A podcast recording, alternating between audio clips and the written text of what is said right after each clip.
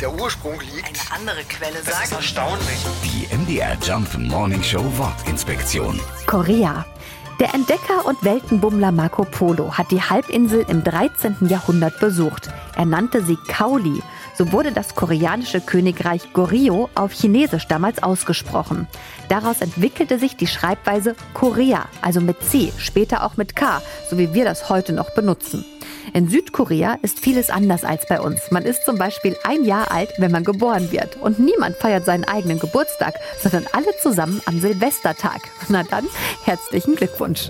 Die MDR Jump Morning Show Wortinspektion. Jeden Morgen um 6.20 Uhr und 8.20 Uhr und jederzeit in der ARD Audiothek.